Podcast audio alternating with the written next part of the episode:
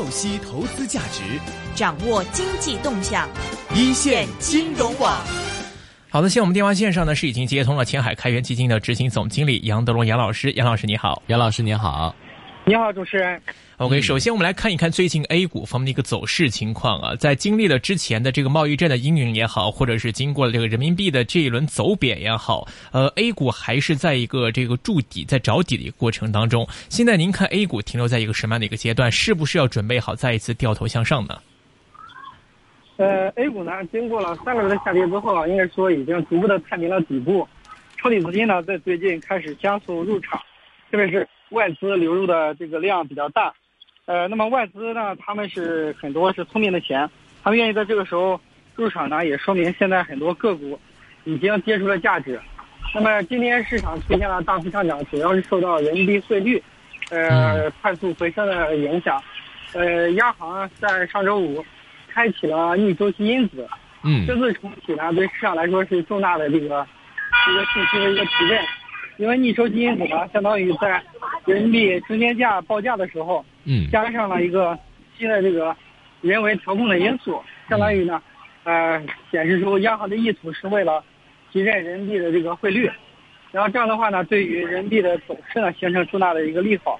上周五，呃，就反弹了接近一千点，那么。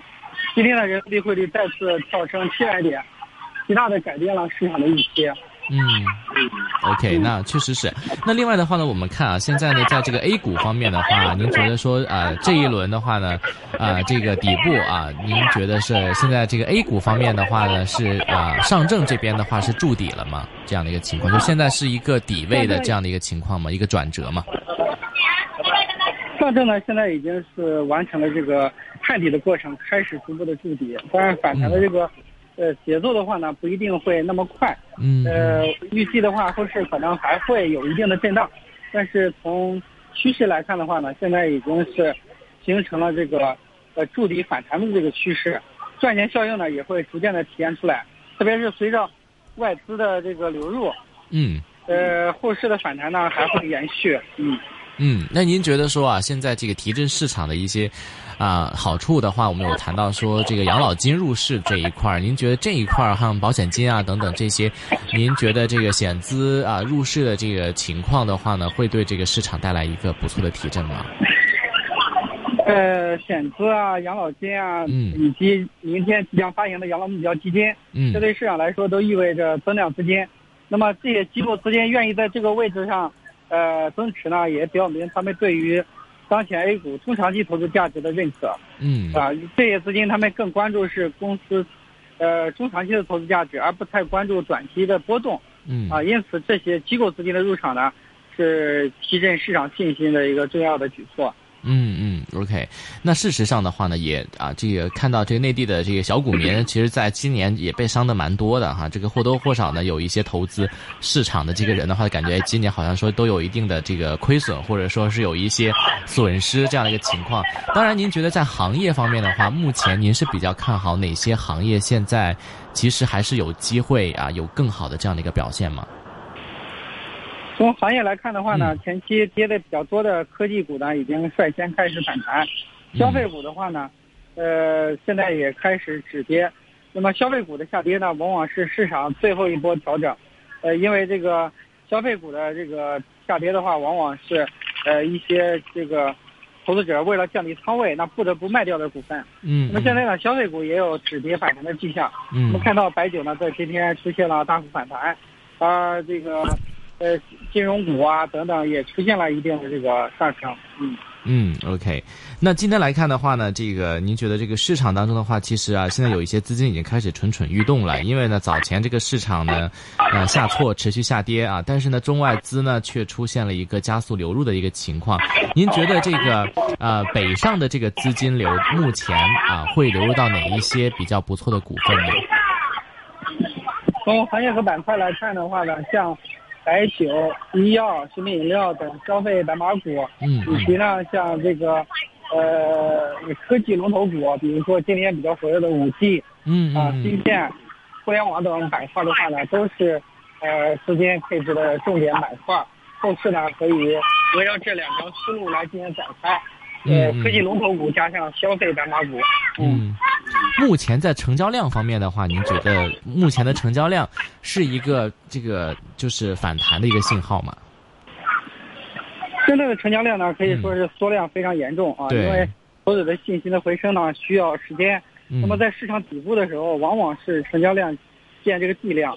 上周沪指的成交量一度跌破一千亿嗯啊，这说明呢，这个投资者的信心已经低到了这个呃极点啊。这样的话，地量见地价啊，这也说明这个现在的这个市场的点位处于一个底部的区域。嗯呃，另外呢，就是市场还具有其他的一些顶部特征，嗯比如说这个产业资本开始大量的增持相关的股份。另外呢，就是呃新基金的发行接近顶点，很多新基金呢无法这个发行呃成立，啊、这些呢都是市场见底的一个信号。嗯，嗯，那现在这个国家在政策方面的话，对 A 股目前是一个什么样的态度呢？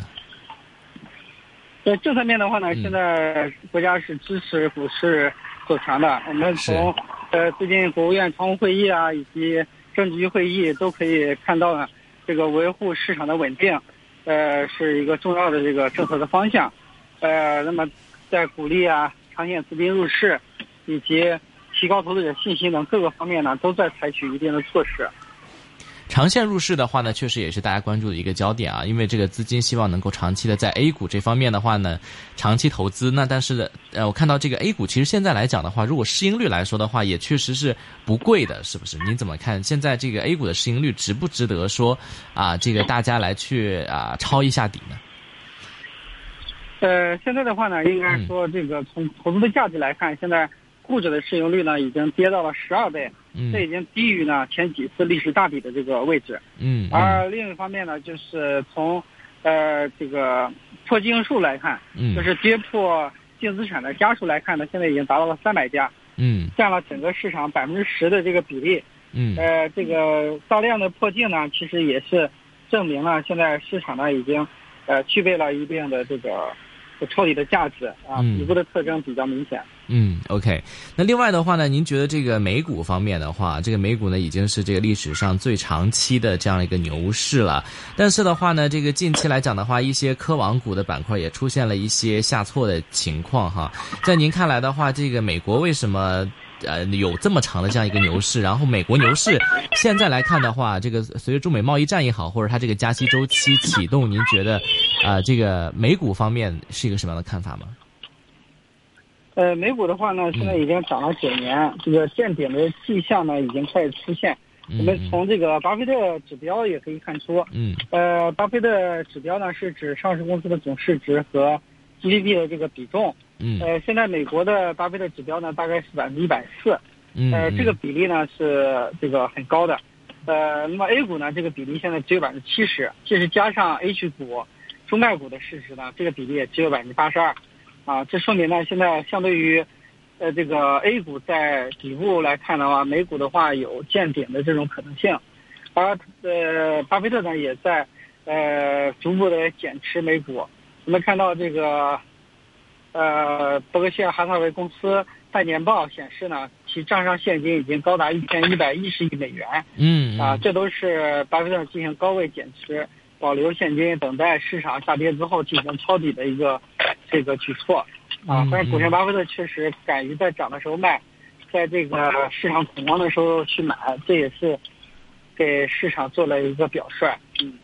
嗯，那刚刚你有谈到这个巴菲特指标啊，这个这个指标的话是是怎么去看呢？这指标其实很简单，就是上市公司的总市值和呃该国 GDP 的比比值。OK，哦 OK，嗯，这个比值如果要是越大的话呢，就是觉得说这个目前的资本市场就是泡沫越大泡泡沫越大。那用这个方式可以用 A 股来去来去来去套用吗？A 股这个比例只有百分之七十，所以是远远被低估的。嗯啊，因为当然有一部分股票可能不在 A 股上市，中国有一些公司在港股或者是，美股上市。嗯，即使加上在港股上市的 H 股和在美国上市的中概股的市值呢，这个比例也只有百分之八十二嗯啊。那么当然，这个比例是百分之百的时候，说明是合理的，就是说你的这个上市公司的市值和 GDP 的规模一样嗯啊。那么现在呢，这个 A 股的比例是不到百分之七十。嗯。OK，那这可能也是一个大家可以参考一下目前 A 股情况的一个指标了。那另外的话，您看啊，这个 A 股方面，您刚有谈这个白马股，现在有一些聪明资金的话呢，已经开始进入到这些白马股了。但是呢，刚刚你又谈到像白酒啊这些板块，其实呢，在呃之前的话呢，大家也是这个资金一直是蜂拥这些板块啊，也但是呢，在回调的呃这个初期的话呢，也是出现了一定的下跌。现在您觉得目前白马股这些呃是属于一个低估的行业，是个非常适合抄底的这个情况？吗？呃，现在白马股呢，应该说已经是有超跌的这个迹象，很多白马股的这个短期跌幅呢达到了百分之四十。那么，这个一些抄底资金其实已经开始关注了。嗯啊，比如说最近从北上资金的流向来看呢，嗯，重点就是流向了像白酒啊、家电啊、医药啊等这些消费白马股上。嗯啊，那么在这两天呢，这个白马股的反弹啊还是不错的。嗯。那我们看见呢，这个其实像比如说，呃，刚有谈到这个白酒板块，像茅台的话呢，其实现在应该也算是这个历史啊历史高位的附近吧，我们这么说，但有一定的这个回调。但事实上的话呢，像今天也是一个啊蛮大的一个上涨，上涨了百分之四嘛。那所以说啊，这个啊白酒板块在这一轮回调的情况当中的话，呃，是不是也没有回调多少呢？现在白酒的话，这个有些股票反回调还是有。挺大的，大概百分之四十吧。茅台的话，反弹比这个回调比较少，不到百分之三十。但是很多白酒股呢，回调都到了百分之四十。啊，应该说是有这个反弹机会的。嗯嗯，所以说这可能还是要呃这个不同的板块、不同的股份的话来具体的这个分析了。那另外的话呢，比如说如果要是投资者这个时候的话持有一些交易所买卖基金，比如说啊香港这边的话呢，蛮多的这个投资者，比如说会投像安硕 A 五十啊，或者是南方 A 五十等等这种指数基金吧？您怎么你怎么看？这指指数基金可以可以投一下吗？指数基金今年是可以投了，因为现在已经跌到位了。嗯。事实上，最近这个创业板 ETF 嗯和这个中证五百 ETF 的认购量呢，已经是达到了这个新高。嗯。呃，这说明很多长线资金呢，通过布局这些 ETF 来抄底市场。嗯。OK，您自己的这个基金的话，有没有一些啊相关股份的减持，或者说一些股份的加持呢？呃，我们投资的话呢，相对是比较中线的，短线的波动呢，一般不会去操作。嗯，配置方向上呢，还是关注消费股和这个科技股。嗯，这两类的话呢，是中长线的投资机会。嗯啊，当然在最近呃市场见底之后呢，适当的进行这个加仓，因为很多个股的价格已经跌得很便宜了。嗯。呃，消费类板块的话，您怎么看呢？因为最近就是很多的这个，无论是呃社会舆论也好吧，就是在谈这个现在中国啊内地很多居民，包括之前这个非常敢消费的一些中国人，现在开始这个啊这个消费这个降级了。你怎么看目前这种这种言论呢？就消费降级的话呢，主主要是这个现在确实这个居民的收入增长，嗯嗯，赶不上物价的上涨，嗯，所以导致了消费这个降级。当然，现在也在采取一些措施，提高居民收入，比如说下半年可能会提高个税的起征点，呃，这个减税、减费等等这种方式，呃，还有这个加大社会保障体系的建设，呃，提高了居民收入。减少这个贫富差距，嗯，这方面呢都有利于改善这个消费能力和消费意愿。嗯，OK。那目前来看的话，这个您觉得上市公司的这些啊呃公司目前的这个负债的水平是一个什么样的情况呢？就中国内地的这个上市公司目前负债水平依然是比较高的一个情况吗？对，现在这个来看的话呢，上市公司的负债水平是偏高的。特别是在这种金融整体去杠杆收缩性的情况之下呢，一些中小企业的这个负债率较高，负担较重，甚至有些出现了资金面紧张的这个问题。嗯啊，那下半年可能在信贷方面呢会略微宽松一些，防止出现一些企业呃这个经营困难。嗯，那您觉得目前这个全球央行嘛，要像这个美国是在加息周期啊，这个欧洲这边的话呢，也确实也缩小他们这个信贷。那您觉得这个中国内地方面目前对这个呃财政政策以及货币政策在下半年会有一个什么转态吗？呃，央行的话呢，下半年可能还是会适当的宽松，就是从呃货币的紧呃，信用逐步的转向宽货币、宽信用，呃，后面的话呢，有可能会适度的放松，呃，那么今年以来呢，其实央行通过展开 MLF 已经向市场释放了四万亿的这个资金，应该说释放力度还是比较大啊。但是由于很多资金的话，可能还是囤积在楼市，没有进入到这个股市。就大家可能没有这个明显的感觉。嗯，目前啊，这个美联储从二零一五年开始加息之后，目前已经加息了七次啊。目前的这个呃次数跟密度的话呢，好像也是超出之前投资者的一个预期。那您觉得在下半年来看的话，美国加息还是会比较这个激进一点的吗？呃，美国加息呢，现在从呃鲍威尔的表态来看，还会。继续加息，估计九月份加一次，十二月份加一次的概率比较大。嗯，呃，美国的经济数据呢，整体上比较的这个好，又加上就业数据也比较好。嗯，呃，可能美联储加息的步伐呢，还是不会，目前来看不会改变的。嗯，那目前这个像今天人民币呢有一个上涨的行情啊，也刺激了股市的表现。但是在长期来看的话，或今年下半年来看的话，您觉得这个人民币的走势会是个什么样的情况呢？呃。在美这个美国加息的预期之下呢，美元走势较强，而人民币的汇率的话呢，可能还会有一定波动。但是呢，从中国经济，呃长期来看呢，还是这个高于美国经济的增速啊，所以这个人民币呢，应该还是会保持一个中长期啊相对美元的一个强势。短期的这种波动主要受到美元走势过强的这个影响。其实人民币呢，相对美元并没有长期贬值的基础。嗯哼，OK。那另外的话呢，这个呃，现在这个市场筑底的这个行情的话呢，还是这个比较啊不稳定的，因为市场的一个上涨的话呢，可能它需要更多的信号啊，这个。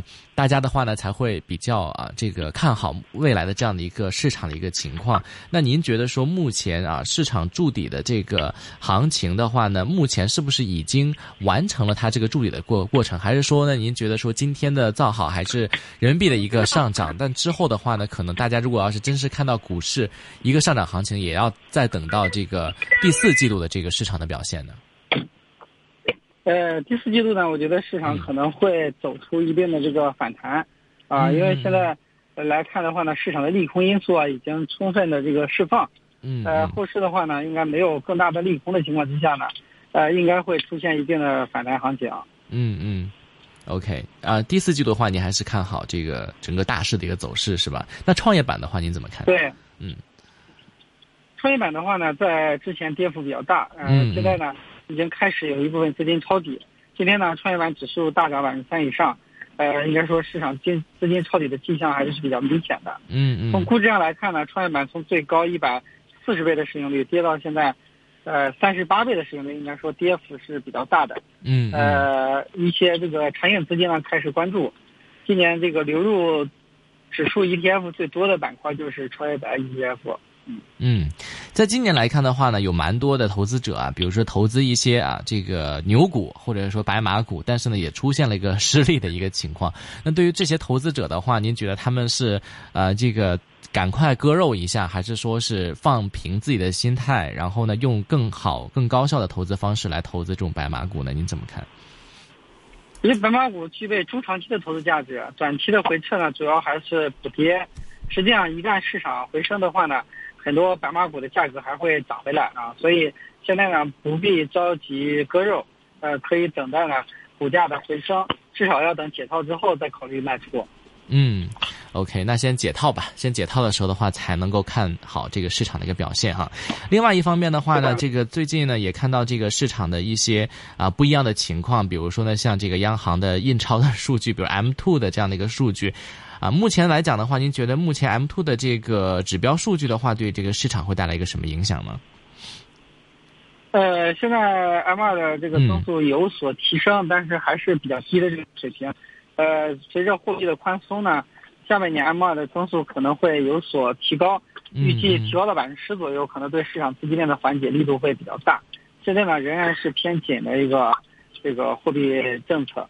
呃，那么下半年呢，通过降准啊。看看 MIF 啊等等，这些可以逐步的提高 M 二增速。嗯，您觉得下半年还有机会降准吗？呃，应该是有的，因为现在这个整体经济面的资金还是比较紧张，可能会采取定向降准的方式，嗯给一些资金面比较紧张的这个中小创啊，嗯呃小小微企业啊提供东西。嗯，其实呢，有蛮多的一些像这个中小企业主的话，也有透露过，说是今年好像赚钱是比往年来讲的话特别的难，特别的困难的这样的一个情况。呃，为什么会出现这样的情况呢？主要就是这个资金面比较紧张的情况，但是中国的这个经济目前 GDP 的一个上升的一个脚步的话，并没有出现一个系统性的一个放慢的一个步伐，是吗？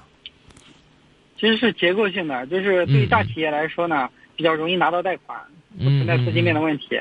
但是对于很多中小企业来说呢，很多银行呃这个收缩信贷，嗯，那么贷款到期之后不再放贷等等，导致一些小企业的资金链出现断裂的这种风险。嗯，呃，那么很多银行呢，可能也不愿意去把钱放给中小企业，担心无法回收，所以今年很多这个地方出现了银行坏账率上升的这种局面。嗯嗯，那您觉得这个跟呃房地产的这个上涨的这个情况有关系吗？因为现在国家其实也是在遏制房价上升的一个情况，但是下半年如果资金太紧的话，又会影响一些企业的这个盈利。在这个两难的情况之下的话，您觉得这个房房地产这一块的话，国家的政策态度会不会转态呢？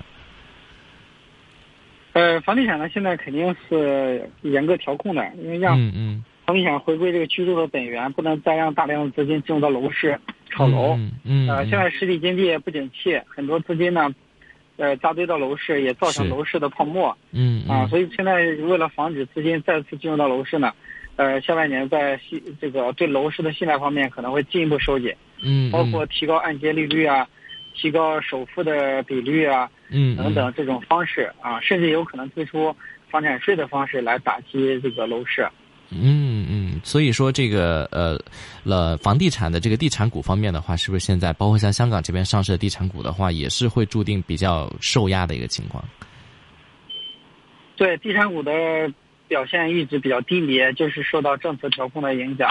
嗯，但是今天呢，这个一万科为代表的地产股大涨，嗯可能也是市场回暖的一个指标吧。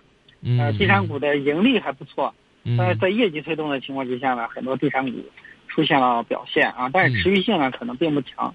嗯，OK。那另外的话呢，像这个基建股这一块的话，可能大家有的说是比较看好，而且特别是“一带一路”的这个啊、这个推进的话呢，对呃一些基建类的股份会带来一些益利好。这一块的话，您怎么看？呃，下半年基建投资嗯可能增速会提速，呃，因为现在旧经济的话呢，呃，消费拉动啊，这个效果是比较慢的，嗯，主要还要看投资拉动。新的资金放出来之后呢，地方政府可能会做更多的这个基建。呃，在最近呢，国务院批准了一点三五万亿的嗯地方专项债券的这个发行，嗯这可能大大的缓解地方融资平台资金紧张的问题。嗯，OK，所以这个基建股这一块的话呢，还是还是一个比较看好的一个情况哈。那另外的话呢，这个长线来看的话，您觉得说现在有哪一些板块属于是低估的，是不是现在可以这个呃来进入一下，来这个尝试一下这个呃未来的一个不错的前景？其实现在板块估值最低的肯定是金融股啊，特别是像银行、保险等等这种金融股。嗯嗯啊，当然这个金融股的盘子比较大，涨起来可能弹性没那么大，嗯，可以适当的关注呢，就是这个一些被错杀的这个白马股。嗯呃，像一沪深三百现在市盈率只有十倍，嗯应该说沪深三百的标的呢都是估值很低的。嗯嗯，OK，沪深三百哈，那您觉得这个，呃，十倍的这个市盈率为什么可以呃这个处于一个这么低的这样一个水平？所以大家还是蛮不看好之后啊、相关金融股的一个未来收益是吗？就还是盘子太大了是吧呃主要是？呢，今年是这个内忧外患嘛，导致大家比较悲观。啊，外部呢受到中美贸易摩擦的冲击，嗯嗯啊，特别是这个美联储加息，导致资金从新兴市场流出进入到美国，呃，那么带来货币的贬值。嗯，而这个内部来看呢，金融去杠杆，呃，很多企业呢经营出现了困难，啊，而资本市场上呢也出现一些中小企业质押盘的平仓，这些都加剧了市场的恐慌。所以现在这个底部的产生呢，其实就是这个内忧外患啊，特别是资金链的紧张导致的投资者信心缺失。嗯中美贸易战的话，您觉得会啊、这个之后会是一个什么样的一个情况来去解决它，还是说呃会越来越糟呢？这中美贸易摩擦的话呢，是一个长期的问题，嗯嗯不会呢短期的通过一呢不谈判就完全解决嗯。啊，以后可能还是一边谈一边打的这种可能性比较大。啊。当然，这个中美贸易呢还是有很多互补性，像这一次美国召开了听证会，对中国商品两千亿美元征税，嗯，遭到了百分之九十以上的企业代表的反对嗯。啊，这说明呢，在这个产业链分工上，中美之间也是互相离不开的。嗯。啊，那么特朗普一意孤行的搞贸易保护主义呢，最终可能在国内还是会受到一些阻力，啊，我估计呢，后续应该不会一直升级，可能还是会重新的回到谈判桌上，呃，一边谈一边打，最后呢，这个在这种分歧中呢来前进，啊，这个中美之间呢，呃，那么这个整体的旋律还是会做贸易的，因为毕竟中美贸易关系是世界上最大的贸易关系，一年嗯五千五百多亿美元的贸易额啊，不可能说不做了啊，但是，呃，可能比以前呢会有更多的摩擦。嗯嗯，但是这个大的这个摩擦，或者说对市资本市场带来呃震荡的这种摩擦的话，是不是呃现在大家也看到对这个资本市场带来的并不是好处，所以现在谈判呢是比较缓和一下。对，现在来看的话呢，可能，呃，这个美国十一月份中期选举，那么在选举之前的话呢，特朗普的口气会比较硬啊，他可能也是为了拉选票，啊，但是选举结束之后呢，可能美国也会寻求呢一定的解决的办法，嗯，而不能一味的去打这个贸易战，嗯。嗯，这个现在大家好像讨论股票的这个情况比较比较少了，比较低了，因为股股票呢，在这个最近这几年的话呢，都属于一个低位徘徊的一个情况。您觉得这个这个，如果要是说在下一轮这个牛市启动的情况之下，会有一些什么样的信号，或者是您觉得会不会出现这样的一个再一轮牛市的一个行情呢？啊，现在想出现牛市的话呢，可能还需要更多的时间。嗯、比方说这个经济面有所回升，呃，然后这个投资者的信心呢能够回复，呃，那么对外的关系呢能够理顺等等。啊，但是现在否极泰来吧，现在应该说已经到了嗯，最最差的时候了哈。时候了。嗯，对对对。OK，那所以呢，之后再来看这个市场的一个呃情况，但是呢，可能也像刚刚这个杨老师有谈到说啊，这个巴菲特的一个投资理念，在每个人可能都恐惧的时候，哎，是不是可以抄底呢？这就需要大家还有投资者的一个智慧了。好了，今天感谢杨德龙的一个分析，我们下次再聊，拜拜，好，再见。拜拜。好，时间今天到下午的五点钟。